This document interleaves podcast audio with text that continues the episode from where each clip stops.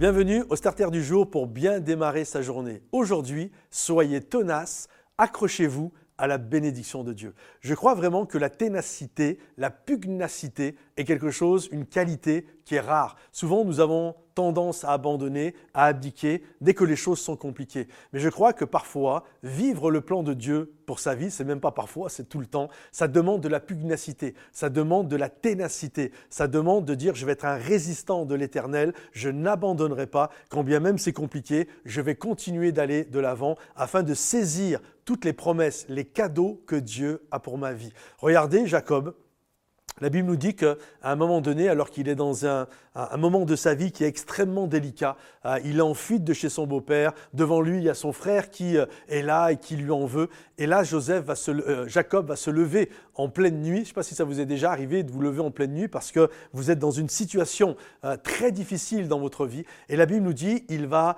se battre avec l'Éternel, avec l'ange de l'Éternel.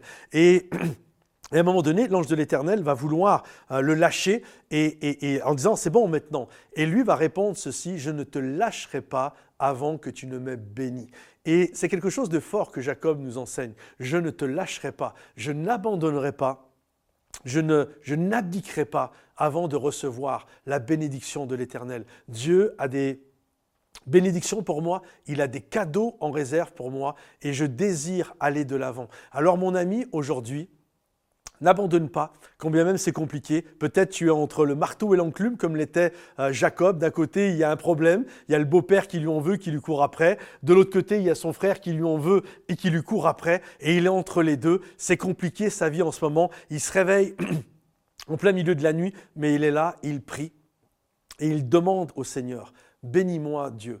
Et la Bible nous dit que Dieu va le bénir. Il va même changer son nom de Jacob, qui signifiait le trompeur. Il va s'appeler Israël, celui qui combat avec l'Éternel et qui remporte des victoires. Alors je t'invite aujourd'hui à être un Israël, quelqu'un qui va combattre avec l'Éternel, pas contre Dieu, mais avec Dieu de son côté, afin de remporter des victoires dans sa vie. Oui, sois tenace, n'abdique pas et le courage de continuer et d'aller de l'avant afin de vivre ce que Dieu en réserve pour ta propre vie. Si ce message t'a béni, si ce message t'a encouragé, pense à le liker, pense également à le partager pour des gens qui en ont besoin, peut-être qui auraient le goût d'abandonner, et également pense à le commenter. À bientôt mes amis, bye bye.